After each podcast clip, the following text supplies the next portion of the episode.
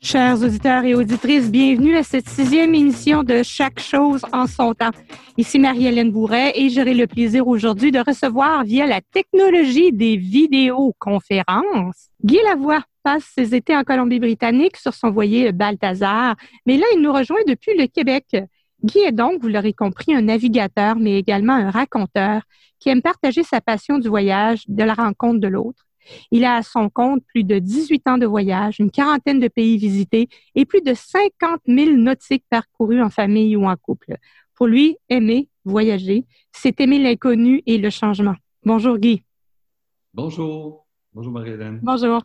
Euh, Pip Attorney euh, vit à Victoria. Ce n'est que depuis juillet 2018, depuis sa retraite, qu'elle a vraiment le temps de voyager. Elle a longtemps vécu en Italie et connaît bien l'Europe. Elle a passé plusieurs semaines en Australie mais son nouvel intérêt désormais, c'est l'Asie et notamment le Laos et l'Inde. Bonjour, Pipa. Bonjour. Robert Fillon nous rejoint depuis Kamloops alors qu'il a grandi dans une famille modeste qui n'avait même pas une auto. Robert, à l'âge adulte, a beaucoup voyagé grâce à son travail, notamment en Afrique, mais aussi pour le plaisir. Pour lui, quand on arrive en terre inconnue, le meilleur message, c'est un sourire, une façon de désamorcer les craintes et de faciliter les relations. Bonjour Robert. Bonjour Marie-Hélène, bonjour aux autres. Alors, toutes ces belles personnes, ces grands voyageurs seront avec nous aujourd'hui à chaque chose en son temps. Pipa, je vais commencer par vous. Euh, vous avez vécu en Italie, en Angleterre, euh, au Canada évidemment aussi, et vous avez voyagé un peu partout sur la planète, sur les deux hémisphères. Quel a été votre dernier voyage avant la pandémie? Euh, le dernier voyage euh, avant la pandémie, euh, j'étais au Laos, ce petit pays entre le Vietnam et la Thaïlande, et un petit sans accès à la mer, où je faisais du bénévolat pour l'organisme canadien de coopération internationale, le QSO, et j'étais là quand, euh, et j'ai enseigné l'anglais quand euh, il est arrivé le moment pour euh, retourner au Canada. Et vous étiez dans quelle ville? J'étais à la capitale Vientiane. Mm-hmm. Est-ce que vous, vous, parlez le... Alors là, il va falloir vous m'aider ici parce que j'ai l'air d'une illettrée. Est-ce qu'on dit le Lao ou le Laotien? Alors, euh, c'est ça que j'ai appris quand j'étais euh, au Laos. Euh, en français, on, dit laotien, laotienne pour l'adjectif de nationalité. en anglais, on, disait aussi laotien, laotian comme l'adjectif de nationalité. Mais quand j'étais au euh, un monsieur euh, m'a expliqué un, jour qu'il euh, il faut dire Lao comme adjectif de nationalité parce que Laotien, comme Laotian en anglais, rappelle la colonisation du pays par les Français. Mm-hmm. Et en effet, aujourd'hui, j'ai appris que même la parole, le nom du pays, le euh, Lao, il y a cette S à la, mm. à, la finale du, du, mot et on, euh, on, on, ne sait jamais euh, comment il faut prononcer le, le mot.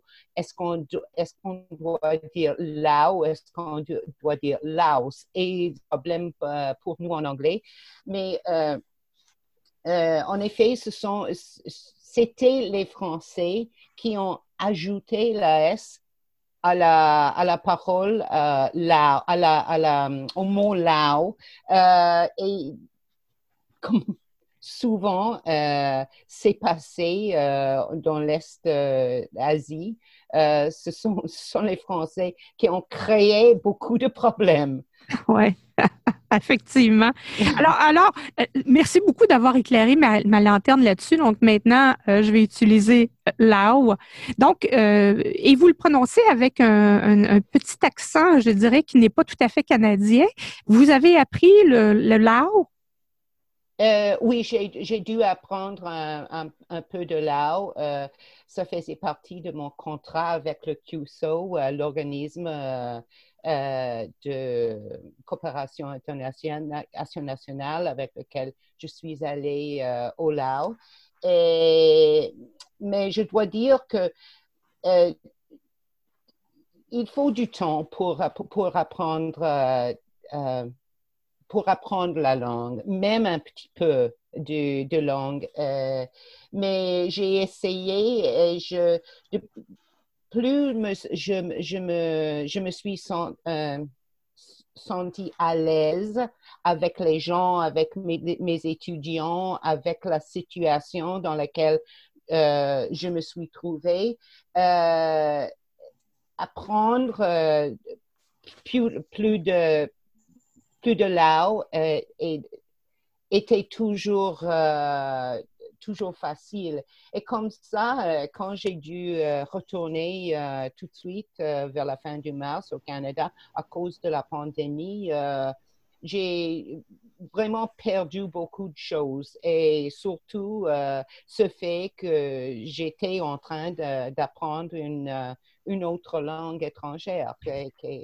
Et, difficile à apprendre par soi-même parce que les caractères de la langue écrite sont différents aussi. C'est pas l'alphabet romain. Oui, il y a, je crois, 25 euh, voyelles euh, différentes euh, et c'est une langue de tonalité différente et et les, et les, mots qui ne sera aucun, aucun mot. Euh, que l'on connaît, nous, en français, en anglais ou. Euh, en anglais, en français, dans les, les, langues latines. Non, euh, oui, normande ou, ou, même germanique, c'est un, un, son très différent. et, et, donc, vous, vous dites que d'apprendre une langue, c'est de respecter les gens qui nous accueillent. Alors, on, voit juste dans, dans la culture que vous avez appris, ne serait-ce que sur le mot lao et laotien on voit que euh, c'est quelque chose qu'on finit par comprendre dans un pays quand on parle la langue et qu'on y reste. C'est la fibre même de ce pays-là, parce que la langue, c'est ce qu'elle nous apporte. Oui, oui, je, ben dirais, oui, je, suis d'accord. Qu'on comprend donc plus la culture. En parlant de langue, euh, merci Pipa. En parlant de langue, je vais retourner euh, ici vers Catherine Beckman. Vous aimez les mots, Catherine? Euh, j'ai lu des, trucs là, que Melinda m'a transféré. Alors, vous aimez les mots. Euh, vous connaissez plusieurs langues et vous avez écrit aussi une anthologie des femmes. Qu'est-ce qui vous intéresse, je ne sais pas, l'anthologie des femmes de je ne sais pas quoi, là? Vous pouvez peut-être m'aider là-dessus, parce que j'ai marqué la note, mais j'ai oublié de marquer qu'est-ce que c'était. Alors, vous avez écrit une anthologie des femmes. Qu'est-ce que c'était? Est-ce que c'est des femmes que vous avez rencontrées durant vos voyages? Oui, alors au fait, moi j'ai la chance de voyager par euh, le fait que je déménageais depuis que j'ai 24 mois. Et donc, euh, quand je fais du tourisme, au fait, euh, je ne fais pas de tourisme, je réside, ce qui est très, très, très différent. Alors, pour répondre à votre question, j'ai habité dans 17 pays, donc vraiment résidé.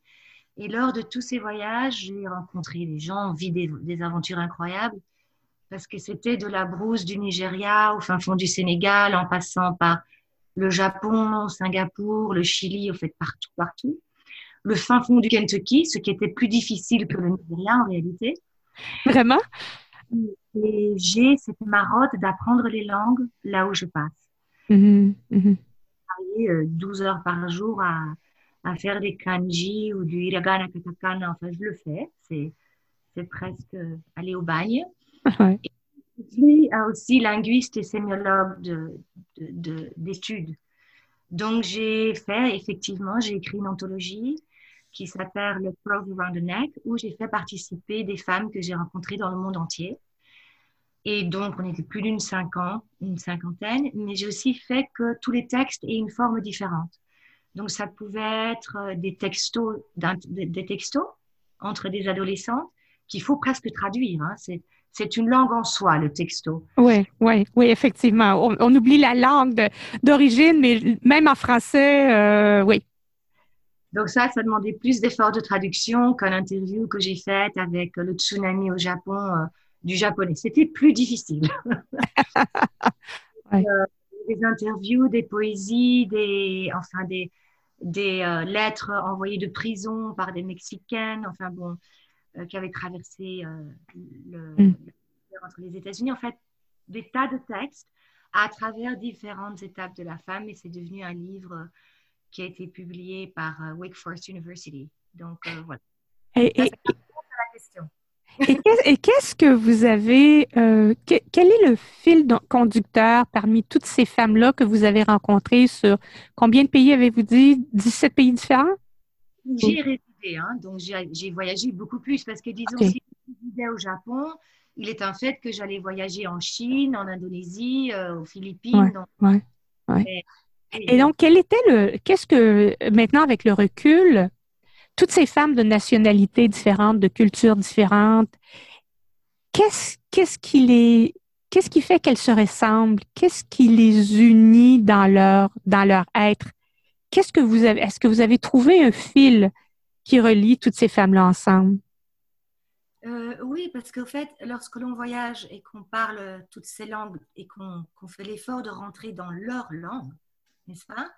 Euh, on, peut, on, peut aller au, en dessous d'un baobab, passer Dakar, ou on peut aller près de Kamakura, on, va retrouver la même fibre. On va retrouver la même fibre, n'est-ce pas? Donc, que ce soit la tristesse d'une femme qui vient de Ciudad Juárez au Mexique et qu'on interviewe dans une prison du Kentucky, ou que j'aille faire une interview dans une Villa Miseria à Buenos Aires, je vais retrouver la même fibre.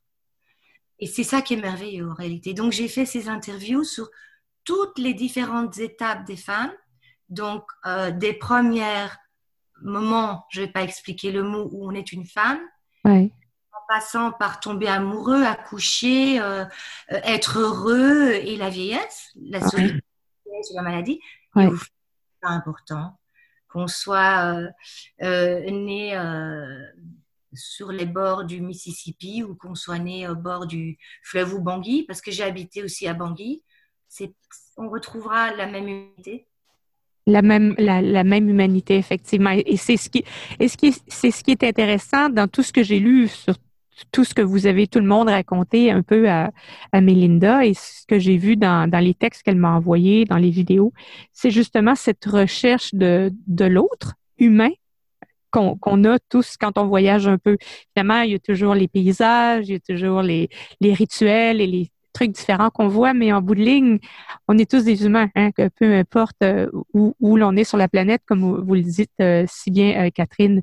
Et, Guy, ça m'amène maintenant vers vous un peu. donc, vous avez quand même voyagé un peu. Vous avez fait, vous avez fait une série de, quatre, je pense, quatre films je me trompe quand je dis 4? Non, ben en fait, c'est 3 et 9 dixièmes parce que le dernier est encore au montage. il est presque terminé. OK. Euh, donc, euh, c'est à bord de, votre voilier que, vous faites ces, ces voyages-là. Vous avez fait des voyages avec vos enfants, vous avez fait avec votre épouse et vous filmez ces voyages. Mm-hmm. J'ai commencé à regarder, malheureusement, il fallait que je travaille sur mon autre job vous avez, j'ai commencé à regarder le film le Groenland, la première partie. Euh, et, et, ce qui m'a euh, un peu, euh, ben, j'allais dire, frappé, c'est le, le, résumé un peu que votre conjointe a fait. Elle a dit, ce qui fait la richesse des voyages, ce sont ces rencontres, ces rencontres spontanées qui nourrissent notre besoin d'apprendre et notre besoin d'expériences nouvelles. Racontez-moi un peu ces rencontres, par exemple, lorsque vous quittez vous avez quitté euh, le Terre-Neuve, je pense, de mémoire, et vous êtes allé donc jusqu'au Groenland après une, traversée en tempête. Vous êtes arrivé au Groenland. Racontez un peu qu'est-ce que vous avez vu. Oui, bah c'est ce voyage-là, au départ du Québec, c'est notre deuxième voyage. Rapidement, euh, si on recule un petit peu en arrière, euh, Marie-Hélène, le premier voyage, c'est un voyage autour du monde qu'on a fait pendant cinq ans avec nos enfants à bord. Euh, donc, on a fait carrément le tour, puis on est revenu au Québec au bout de cinq ans. Et puis, plusieurs années plus tard, euh, on, a rénové un petit peu notre bateau. On, a navigué dans, l'Est canadien, dans les maritimes. Et puis, ben, on avait. Je, me plais à dire que lors du tour du monde, la plupart de nos rêves avaient été réalisés. On avait, fait, on avait réalisé beaucoup de rêves dans ce voyage-là, mais il restait toujours celui que j'avais en tête depuis longtemps d'aller voir le Nord, d'aller voir cette lumière du Grand Nord, d'aller rencontrer les gens qui vivent là-bas, comment ils vivent, quelles sont leurs conditions, leur culture, etc. ils ne sont pas vraiment sur le circuit touristique euh, ordinaire. Hein? Il faut dire que ce sont des peuples qu'on ne connaît pas beaucoup. Ben, effectivement, là, on, parle du, du, Groenland parce que quand on est parti de Terre-Neuve, c'est vers le Groenland. On a mis le cap sur le Groenland. C'est ce qui était le plus aisé pour ensuite continuer notre route cet été-là dans le passage du Nord-Ouest, donc en Arctique canadien. Euh, la partie Groenland, ça a été euh, un tout petit mois du voyage, là, mais quand même un bon mois, à rencontrer des gens extraordinaires parce qu'il y en a beaucoup de, ce peuple-là qui ne parle pas anglais, qui ne parle pas français, ils parlent euh, ben, le Groenlandish, leur langue maternelle, et, le danois. Ça, c'est les deux langues normalement qu'ils parlent. Ensuite, il y a l'anglais qui vient, puis parfois le français, ce qui est très, très rare là-bas. Et ben, c'était de rencontrer des gens qui vivent d'une façon tout à fait différente. Euh, on s'est posé beaucoup de questions autant au Groenland, Marie-Hélène, que dans le reste du voyage en rencontrant euh, les peuples inuits qui vivent là depuis des milliers d'années, à s'adapter euh, à cette nature qui n'est pas facile, à, ce climat très, très difficile dans lequel vivre. Et puis, ce qu'on nous a dit finalement, c'est que c'est de plus en plus difficile maintenant parce que la transmission de, la culture autochtones est de plus en plus difficile à faire euh, à leurs jeunes parce que les conditions ont changé. Euh, au Groenland, ils, ils, vont plus ils vont plus au mois de mai pêcher sur la glace parce qu'elle est déjà fondue. Puis elle va reprendre, elle va geler beaucoup plus tard le, lagon. Donc, tout ce côté-là de, tradition, de la pêche sur glace, en traîneau à chien, tout ça, est en train de se perdre parce que la glace n'est plus présente. puis on pourrait nommer beaucoup de choses comme ça qui ont changé dans leur vie. Les pêcheurs à, à Ilulissat, qui est dans la baie de Disco, qui est un espèce de microclimat. Il fait quand même euh, un peu plus chaud que dans le sud Groenland, ce qui est curieux. Là. Ben, les pêcheurs du coin avec qui on est allé pêcher nous ont dit qu'il fait trop chaud maintenant pour sortir. Il fait, il fait 20 degrés, 18 degrés. Et eux mm. trouvent ça chaud. Le poisson ne se trouve plus à la même place, etc. Euh, quelques degrés de changement de température dans l'eau font toute la différence. Alors, ça a été pas mal ça, le Groenland. Tu vois, en 2012, quand nous y sommes passés, c'était la première année euh, à vie que 80 15 à 80, entre dans les 90% de la calotte glaciaire du gouvernement avait la surface, c'est-à-dire avait fondu, pas de 90% de la calotte, mais 90% de la surface de la calotte glaciaire euh, euh, avait fondu. Euh, puis ça continue, puis ça continue comme ça. Puis partout, on a rencontré ça, on a rencontré les difficultés que vivent les peuples autochtones à, mm. ou à, se c'est d'autant plus important de documenter justement euh, ces, euh, ces cultures-là avant euh, que, le, ben, que nos activités sur la Terre aient fait qu'ils puissent plus justement faire ce qu'ils faisaient depuis des millénaires et des millénaires. Et j'ai vu votre tracé sur, euh, sur la carte. J'ai vu que vous avez fait enfin le, le passage du Nord-Ouest, mm-hmm. euh, tant recherché par les voyageurs. Alors, vous étiez peut-être pas parti avec un, canot à, à, rame, mais vous étiez parti avec un voilier. Vous avez fait, en fait, euh, vous avez fait un peu la, la découverte de que que de nos ancêtres de 1600 quelque chose essayaient de faire. Vous avez été capable de faire ce chemin-là. Oui, ben, il euh, faut dire qu'aujourd'hui, pour, pour nous, c'est beaucoup plus simple et beaucoup plus facile. On a euh, GPS dans, dans, le bateau qui, qui nous dit où on est tout le temps. Mm. On a euh, des moyens de communication modernes, on a tout ça. Et malgré tout, le passage nord-ouest, c'est un endroit très, très, très difficile à naviguer. On est euh, en tout le deuxième voilier de plaisance québécois à avoir franchi le passage nord-ouest. Au Canada, il y en a quelques-uns aussi à, part ça. C'est pas beaucoup, là. Quand on pense au Cap Horn, qui est tout à fait au sud de, mm. l'Amérique du Sud, tu as des milliers de bateaux qui ont passé le Cap Horn. C'est un endroit très difficile. le passage nord-ouest a été pour nous, euh, oui, d'aller sur la trace de ces explorateurs-là, mais avec beaucoup d'humilité, parce que c'était beaucoup plus simple pour nous, malgré tout. Mm-hmm.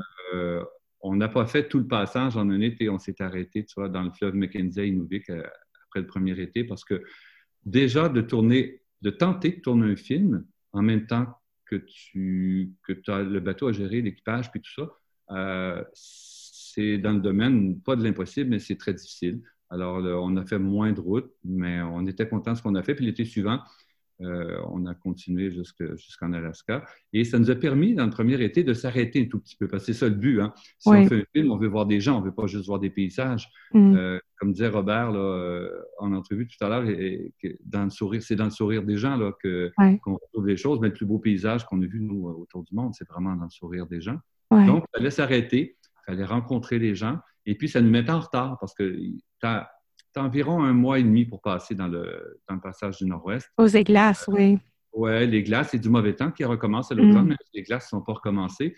Euh, les tempêtes commencent à souffler. Alors, on s'est arrêté quand même. On a eu le temps de filmer des champs de gorge à, Cambridge Bay, ah, des, des, jeunes étudiants à Joe Haven qui ont reçu euh, leur diplôme de secondaire. Il y était cinq à recevoir leur diplôme de secondaire 5 et c'était la fête dans le village. Ben on, est, on, est, resté une journée, deux jours total à Joe Haven. On a eu la chance mm. d'assister à, c'était un bel événement de, participer à ces fêtes, à ces célébrations.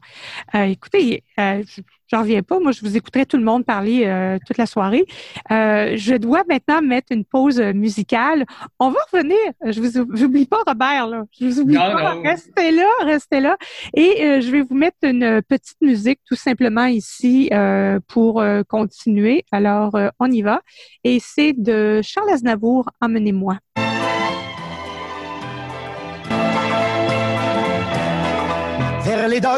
Où le poids et l'ennui me courbent le dos. Ils arrivent le ventre alourdi de fruits, les bateaux. Ils viennent du bout du monde apportant avec eux des idées vagabondes, de reflets de ciel bleu, de mirages. Traînant un parfum poivré de pays inconnus et d'éternels étés où l'on vit presque nu sur les plages. Moi qui n'ai connu toute ma vie que ciel du nord. J'aimerais les barbouiller ce gris environ de bord. Emmenez-moi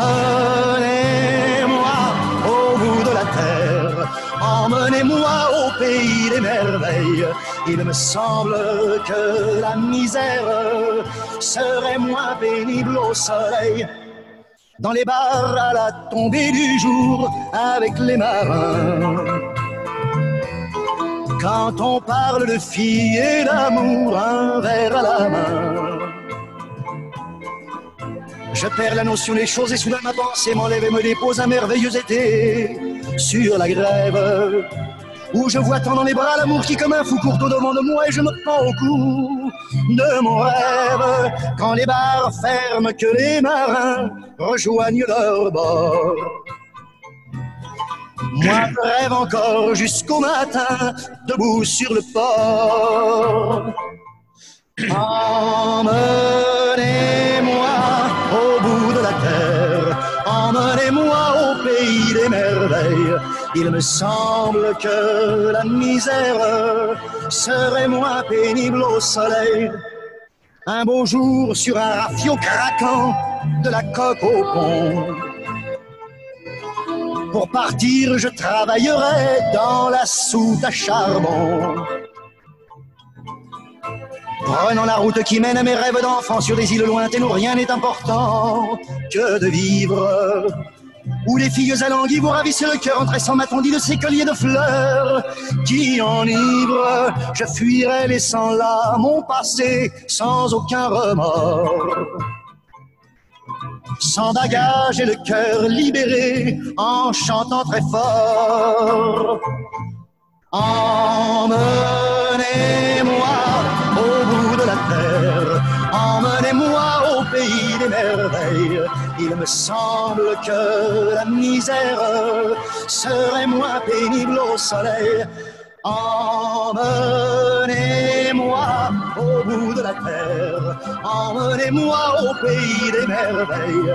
Il me semble que la misère serait moins pénible au soleil. La la la la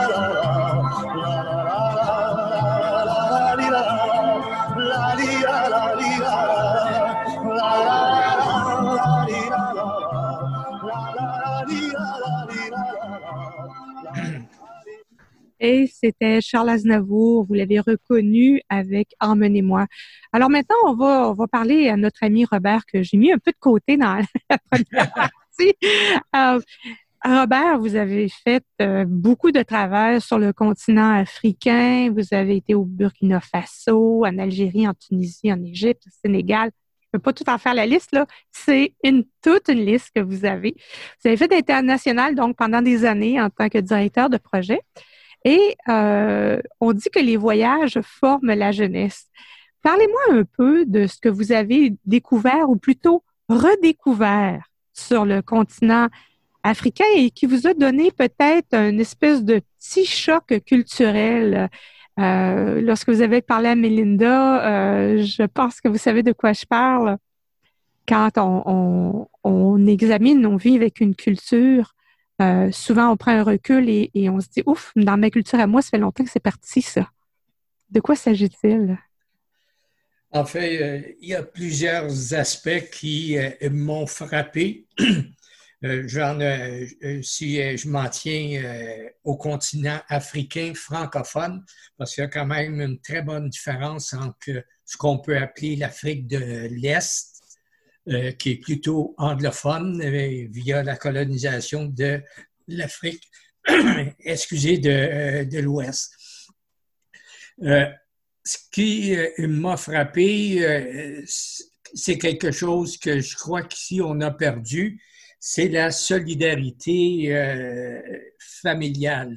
J'ai vu euh, justement euh, des gens, parce qu'en Afrique, on vit dehors, on mange dehors, et ainsi de suite, se partager un peu de riz et un frère, une sœur, un cousin arrivait et il était nécessairement invité et partageait le repas. Donc, c'est cette solidarité que l'on voit malheureusement plus euh, par ici. Euh, une autre chose euh, qui m'a frappé et qui m'a influencé à mes retours ici, j'avais souvent on me disait, Monsieur Filion, demain est un autre jour. Quand j'insistais un peu en nord-américain pour que les choses se fassent vite, ainsi de suite, on me rappelait que tranquille, comme on disait dans le temps, petit train va loin, les Africains me disaient. Et quand je suis revenu, euh, ou que je revenais au Québec, ben, j'ai commencé à mettre en pratique euh, cet adage et à m'en faire beaucoup moins avec, euh, tout en respectant les échéanciers, mais je ne vivais plus ce stress. Il y a également au niveau de la conduite euh, automobile, euh, étudiant, j'étais chauffeur de taxi à Montréal.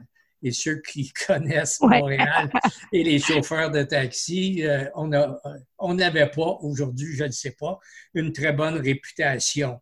Et malheureusement, entre autres au Burkina, où j'ai vécu deux ans, presque quotidiennement, il y avait quelques morts. Là. Parce que là-bas, c'était le principe euh, du plus gros passe le premier. Quand à une intersection, il n'y a pas de signe d'arrêt, ben, les petites mobilettes, les, Africains euh, qui rencontraient un gros VUS, malheureusement, ils ne s'en sortaient pas euh, gagnants. Mm-hmm. Donc, c'est tous ces éléments qui ont fait que depuis, je vis de façon différente et même ceux qui m'ont connu euh, comme conducteur euh, il y a plusieurs années euh, disent ben, Tu conduis comme un pépère maintenant. oui, sauf que j'apprécie, comme disait Guy, les paysages. j'aime écouter la musique en voyageant et j'aime pas me sentir stressé. Même mm. si ici, en Colombie-Britannique, il y a des bouts de route que je dois faire qui sont relativement dangereuses. Oui, surtout là où vous habitez, vous habitez Kamloops. Euh, euh, vous dites aussi, euh, ben, il y a un autre, que, puisque je suis partie sur les, adages, il y a un autre adage qui dit en Chine, on fait comme les Chinois, c'est-à-dire qu'on doit s'adapter aux cultures qui nous accueillent. Comme expert en développement international, comment avez-vous dû vous adapter et adapter vos projets justement pour être capable de, ne pas euh, arriver là avec vos gros sabots de, ben, colonisateurs, hein? Ben, par la force des choses, euh, je vais vous raconter une anecdote euh, très simple. Euh, je me présente à un bureau de l'administration, je ne me souviens pas dans quel pays, pour obtenir la signature et le sceau sur un document. Et l'employé qui est là est en train de jouer un jeu de patience sur son ordinateur. Mm-hmm. J'attends quelques secondes. Euh, il me regarde sans me saluer pour autant. Et je lui dis à un moment donné, euh, Monsieur, euh, j'aurais besoin de votre collaboration. Sa réponse a été très simple. Vous voyez que je suis occupé. Combien me donnez-vous pour que je m'occupe de vous? Hmm. La notion du backshish qu'on appelle dans certains pays ou enveloppe brune ici, ben, elle est courante euh, dans beaucoup de pays, malheureusement en Afrique, et c'est la seule façon de faire avancer les choses. Mm-hmm. Donc, euh, même si on ne veut pas se prêter à ce jeu, si tu veux que ton projet évolue et que tu rencontres les exigences de la Banque mondiale ou de l'ACDI, ben, mm-hmm.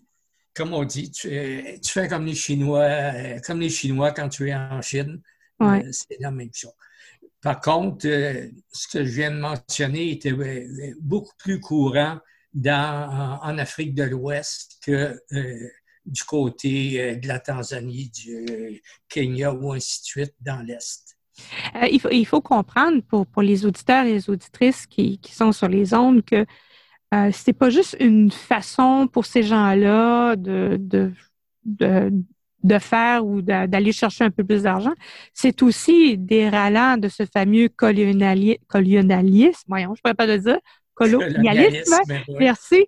Euh, donc, et, souvent, ces gens-là euh, ont dû se battre pendant des années pour être capables d'avoir un, tel poste. Et ils ont peut-être leurs grands-parents, leurs arrière-grands-parents, les orphelins de leurs cousins qui sont à la maison aussi. Et c'est la façon de faire. Euh, et, c'est difficile, effectivement, d'arriver dans un, pays euh, différent, étranger, avec une culture différente, et d'accepter donc de se plier à, ce genre de, euh, de choses-là. Et pendant que je, vous ai ici, je veux absolument relever une petite anecdote. Il paraît que vous aimez le Montreal Smoke Meat. Oui. Mais que vous, vous avez mangé des choses parfois que, qui ne se comparaient pas vraiment et qu'on ne trouve pas sur nos menus par ici. Mm.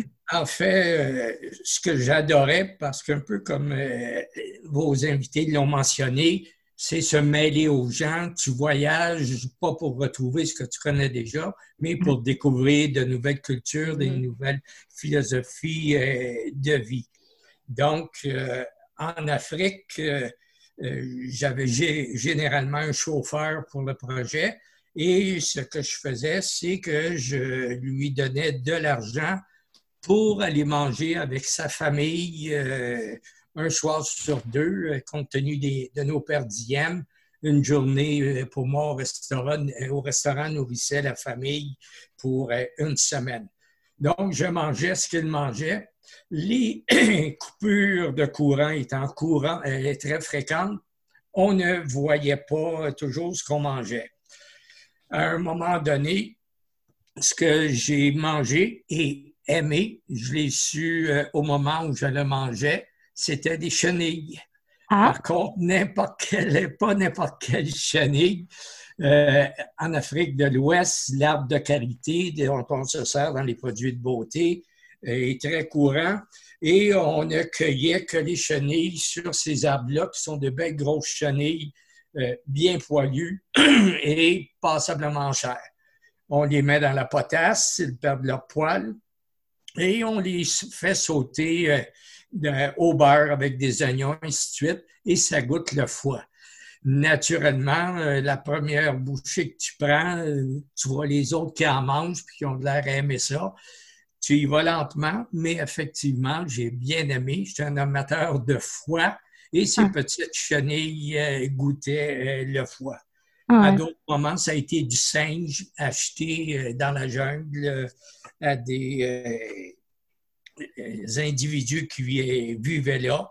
mm. et qu'on faisait préparer par la dame où on dormait. Et ça aussi, ça a été une découverte excellente. C'est une viande très tendre. Ah, permettez-moi, permettez-moi de continuer à manger mon tofu là. oui. Aujourd'hui. Euh, Catherine ne semble pas d'accord. Je la vois. Euh, non, j'ai.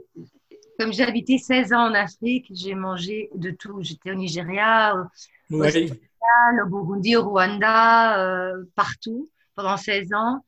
Et entre la queue de crocodile, le, le singe, les criquets et tout, je pense que vraiment le singe, c'est très fort.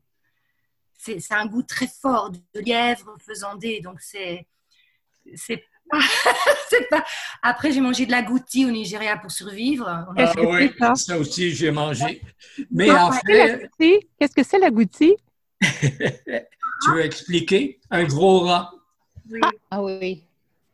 Oui, ben, quand il faut survivre, il faut survivre. Hein. Euh, euh, il y a eu beaucoup de gens qui ont, qui ont critiqué euh, lorsqu'on croyait que la COVID venait d'une soupe aux chauves-souris. et moi, je disais, ben, écoutez, entre mourir de faim puis manger la chauve-souris, mais on mange la chauve-souris, hein? puis ça passe dans la culture, puis c'est ça avec nos sensibilités, sensibilités de Nord-Américains on, voit les choses euh, avec notre lorgnette très petite. Hein, euh, et c'est pour ça que, les voyages sont importants. Oui, qui? Euh, juste pour dire à Robert, si jamais tu passes, Robert, par Salt Spring Highland à Ganges, à Ganges, tu as un Montréalais qui a travaillé comme scénariste 30 ans à Los Angeles, qui en a eu le ras-le-bol, puis a pris sa retraite, il s'est installé à Salt Spring et il a ouvert un smoky. Délicieux. Oui. Ah, ah, voilà, on sait maintenant où aller. À Ganges, donc euh, on, va, on va retenir. Merci pour, euh, pour ce, cette log, comme on dit. Mais on ne sait jamais. Mais Catherine, la viande, tout dépend de la sauce. Et c'est des Africains qui, cette fois où je mangeais de singe, qui me disait la dame a préparé une sauce superbe. Et effectivement, euh, la viande, tout en étant très tendre, avait très bon goût. Euh, c'était pas une, fort, comme tu disais. Est-ce que c'est une viande qui est, plutôt euh, foncée, comme de la viande d'ours, par exemple, ou de la viande de cheval? Je pourrais difficilement te dire, parce que je n'ai pas participé à dépecer le singe. Et dans la sauce, ben, c'était brun. OK. Catherine? Une idée?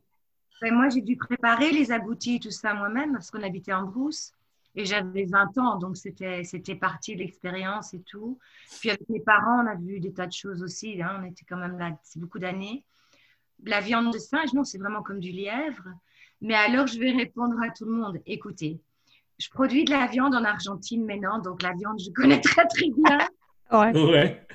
Et d'autre part, franchement, Restons-en avec ces délicieuses smoked ham de, de Montréal. Restons-en avec ce que nous offre. On va se garder ça pour le goût, pour le souper, là, pour, pour avoir un peu plus d'appétit. Tiens, euh, je vais me tourner vers Pipa maintenant. Euh, lorsque vous étiez au Laos, donc vous avez aussi, parce que j'ai vu des photos, il faut, faut, dire à tout le monde ici que Pipa, c'est une amie personnelle. Euh, elle est venue chez nous hier, on a parlé un peu en français. Donc, vous avez, vous avez participé rapidement à des repas. Hein, cette espèce de convivialité dont parlait Robert, de, de, de donc on vous, ben, on vous accueillait à bras ouverts, en fait, parce que vous étiez premièrement une professeure, parce que vous étiez une aînée euh, et que vous, vous êtes sympathique, faut le dire. Étrangère. Euh, une étrangère. Euh, et, dites-moi, au point de vue de la nourriture, est-ce qu'il y a quelque chose qui, euh, qui vous a donné un moment de Ah, oh, est-ce que je mange ça, moi, ou je dis que j'ai plus faim? J'y suis, j'y suis allée pour manger du tout, pour essayer, au moins pour essayer ce que ce, ce qui a été offert. Mm-hmm. Et en effet, j'ai mangé des guêpes. Ah oui? Des fourmis. Et j'ai aussi mangé des verres de, de bambou euh, frites. Euh, qui, qui étaient délicieuses, en effet. Mm. Et autre chose que j'ai mangé, euh, Je ne sais pas. j'ai, comme ça. On peut dire, euh, si on met euh, quelque chose euh, sur la table et tout le monde le mange ensemble, il faut chose. Et comme ça, j'ai, toujours mangé tout ce qu'il y avait devant moi ou qui m'a été offert. De temps en temps, ils m'ont expliqué ce qu'il, qu'il était. j'ai jamais vu la viande de rat, de, de, de, de, singe, peut-être parce que j'ai jamais vu des singes euh, au Laos. Mais euh, une fois, je me rappelle, euh, j'ai, je parlais avec une de mes étudiantes de, la nature et du fait que au Lao, euh, diversement de ce que j'ai euh, expérimenté en Inde, par exemple, en Australie, même au Canada. Le matin, de bonne heure, on sent toujours euh, chanter les oiseaux. Et surtout ici à Victoria, près de la mer, il y a toujours des, des, des, oiseaux qui, qui crient le au matin. Mais au Laos, euh, j'ai remarqué euh, l'absence euh, des oiseaux et elle m'a répondu sans, sans hésiter, nous, nous les avons tous mangés. Oh. Et peut-être, peut-être c'est vrai parce que j'ai vu très peu d'oiseaux. Je ne les, je les ai pas écoutés et je les ai pas, euh, euh, je les ai pas entendus, je les ai hmm. pas vus. Mais euh, tout ça tire l'attention sur le fait que, comme Robert a, noté, a, noté, a trouvé la même chose en Afrique. L'essentiel pour beaucoup de gens dans ces pays euh, en voie de développement et de trouver euh, la nourriture pour euh, donner, le, manger, la, nourriture à la famille. Et il se, il se lève au matin et la, seule chose à laquelle il, il pense pendant la journée, gagner assez pour pour acheter le riz, pour mettre le riz euh, sur, la sur la table le, soir. Ou, Et vous, aviez, vous avez même euh, dans un de vos blogs, euh, This Lady Goes to Laos, to Laos, euh, vous avez. Lao. The, Lao. the lady goes to Lao. La, la, la, la, la madame, la dame. La madame, va Lao. J'ai choisi ce titre parce qu'en anglais, euh, fait l'allitération. The lady goes to Lao. Mais en français, ça, ça va. Mais, en québécois, c'est aussi très drôle. La madame s'en va au Lao. C'est comique en, québécois. Euh, justement, au point de vue de la nourriture, euh, vous avez parlé euh, dans votre blog de cette jeune fille que vous avez vue dans une cafétéria qui devait aller à l'école et rapidement, si vous voulez nous rappeler qu'est-ce que c'était? Oui, nous, nous, sommes, nous sommes allés, euh, je suis allée avec un groupe d'étudiants. Euh, tous les jours euh, à midi, ils m'ont invité de leur accompagner dans les restaurants, les petits cafés. je, je sais pas, les cafés, non pas café, mais on, dit noodle shops, mais c'est mm. ces endroits où on peut manger authentique et ce jour-là, euh, nous avons, euh, nous, venons de, de, finir notre repas. Et quand une petite fille euh, est arrivée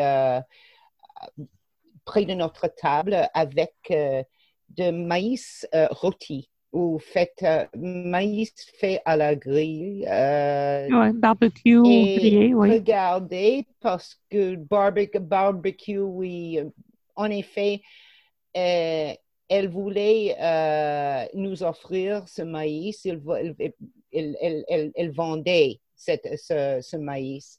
Et mon amie, c'était une, étudiante avec laquelle je, suis, je suis allée manger.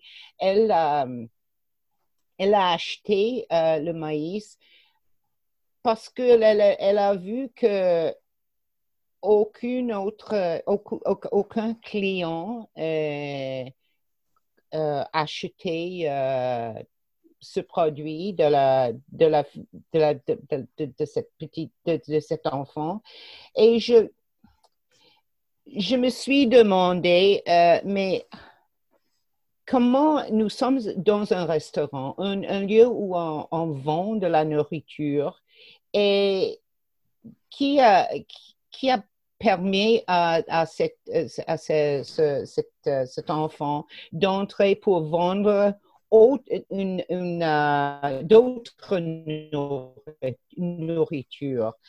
Et je me suis, euh, même aujourd'hui, quand je, je, je je pense à ces,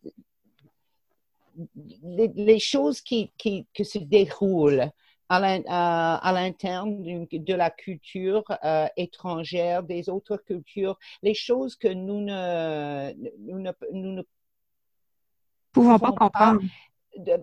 Apprendre à comprendre euh, sans euh, rester longtemps dans, dans, dans, cette culture. J'ai J'ai même pas pu ouvrir un, discours, une conversation avec les étudiants parce qu'ils ne m'ont pas compris quand j'ai, quand j'ai fait la demande à mm-hmm. eux. Euh, comment euh, cet enfant peut entrer dans le restaurant pour vendre de la, de la nourriture. Et Et il faut aller plus loin, même pourquoi est-ce qu'elle était là, pourquoi est-ce qu'elle faisait ça? Donc, elle n'avait pas vendu sans doute ce qu'elle devait vendre pour nourrir sa famille cette journée-là, peut-être. Oui, elle avait, peut-être euh, six ans, sept ans, hmm. peut-être hmm. plus encore. Ouais. Alors, une toute petite fille. Alors, il, y a, il y a de ces choses qui sont difficiles à comprendre, effectivement, dans les cultures différentes. Catherine, je reviens vers vous. Euh, vous avez été quand même plusieurs années, euh, ben, je sais pas plusieurs années, mais vous avez quand même été au Japon pendant une certaine période. Et vous avez dit, à Melinda, qu'au Japon, tout a été 100 fois pire et 100 fois mieux.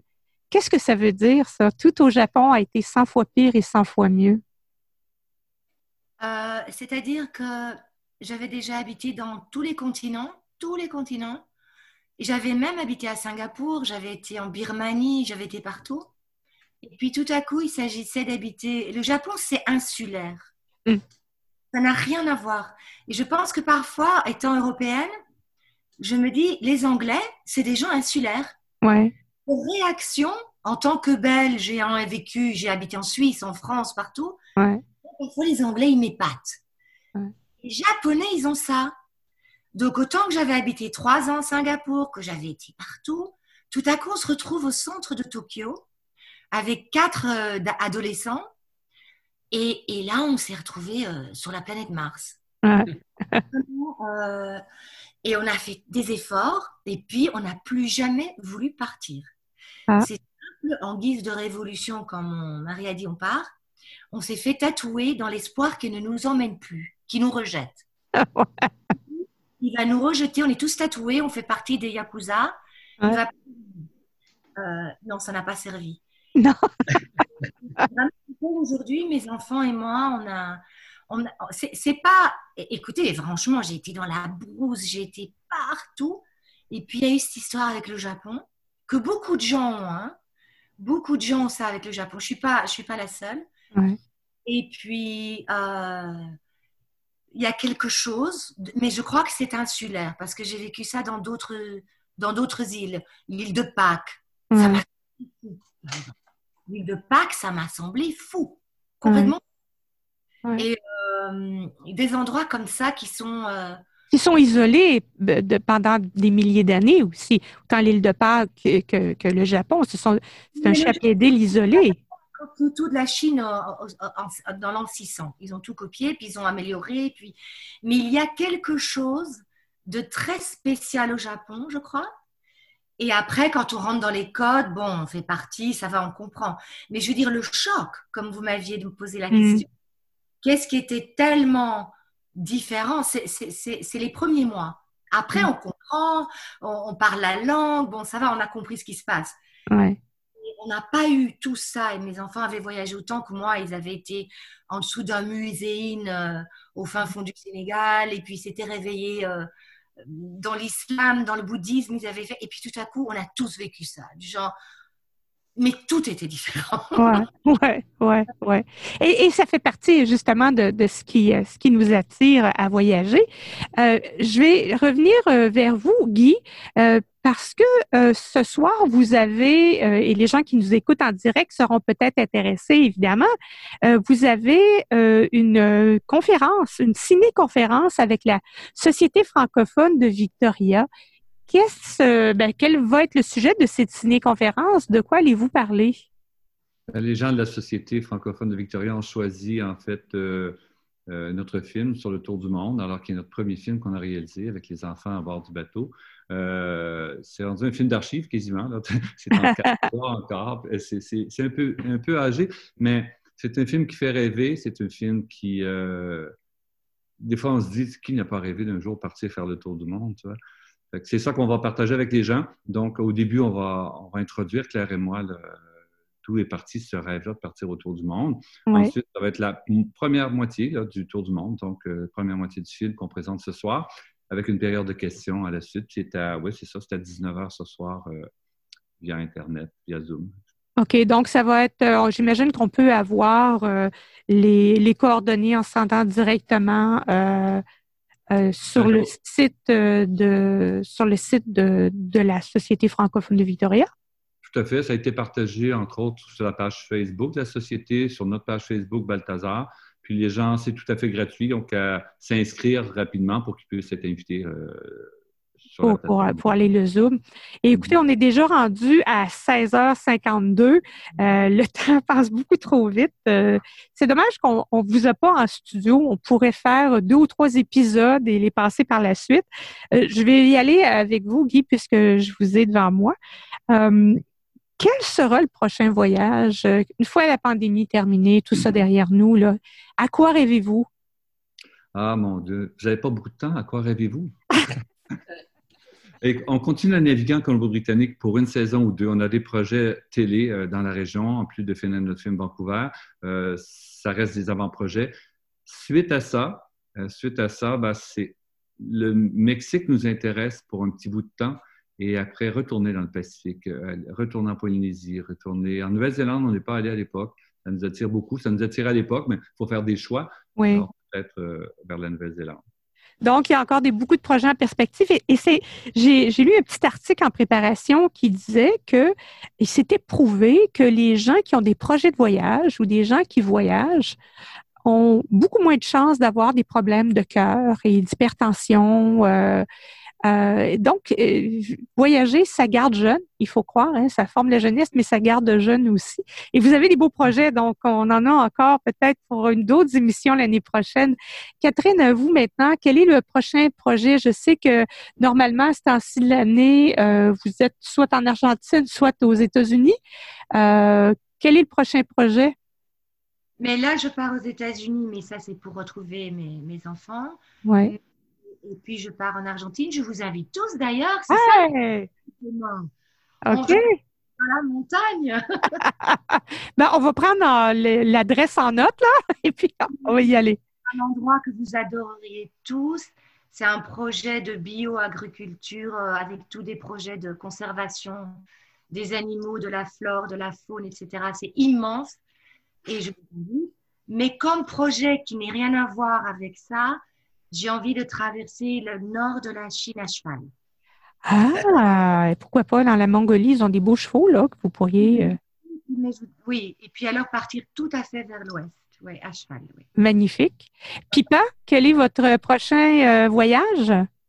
Je ne sais pas encore. Euh, moi, je voudrais euh, repartir euh, avec QSO International et j'ai pensé à un projet en Afrique, dans un pays africain, mais j'ai bien regardé un projet que doit se passer au, en Éthiopie oui. Mais euh, en ce moment, euh, le gouvernement euh, de l'Éthiopie,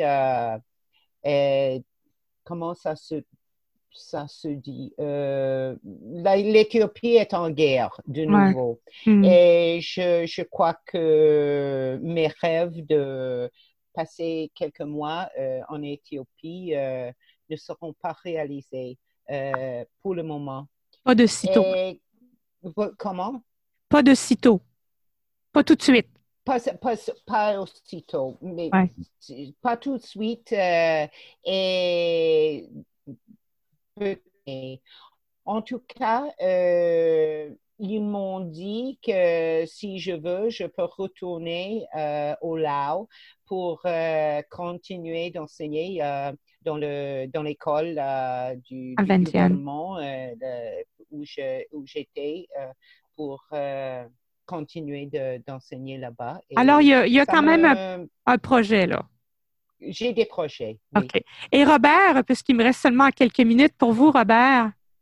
Euh, actuellement, un peu comme Pipa, je ne sais pas. ce que je sais, c'est que j'ai encore au moins deux ans euh, à faire ici en Colombie-Britannique comme conseiller scolaire au Conseil francophone. Mm-hmm. Donc, c'est dans deux ans, ça va me donner le temps d'y penser. J'ai des idées un peu comme Pipa, peut-être de revoir euh, des entreprises d'aide internationale pour euh, passer de fun voyager, mais quand euh, tu es accompagné, qu'une partie est payée, c'est encore... Ah, encore mieux, quand, c'est sur le bras, comme on dit. Alors, c'est tout le temps dont on dispose malheureusement aujourd'hui. Alors, euh, Catherine Beckman, euh, euh, Guy Lavoie, Pipa Turney et Robert Filion, je vous remercie énormément de vous être prêtés au jeu de chaque chose en son temps aujourd'hui. Et je vais vous laisser sur une chanson que mon ami Pipa connaît parce que c'est une chanson, c'est une de mes chansons préférées. Et c'est une chanson de Daniel Lavoie, Nantucket qui est, oui, qui est tiré euh, d'un spectacle qu'il a fait. Alors, euh, tout le monde encore, euh, je vous remercie. Et ça, c'est tout le monde qui m'applaudit. Non. Je vous remercie tout le monde et à la prochaine. Au revoir. Merci. Bye bye. Au revoir. Merci, Marie-Hélène. Bye.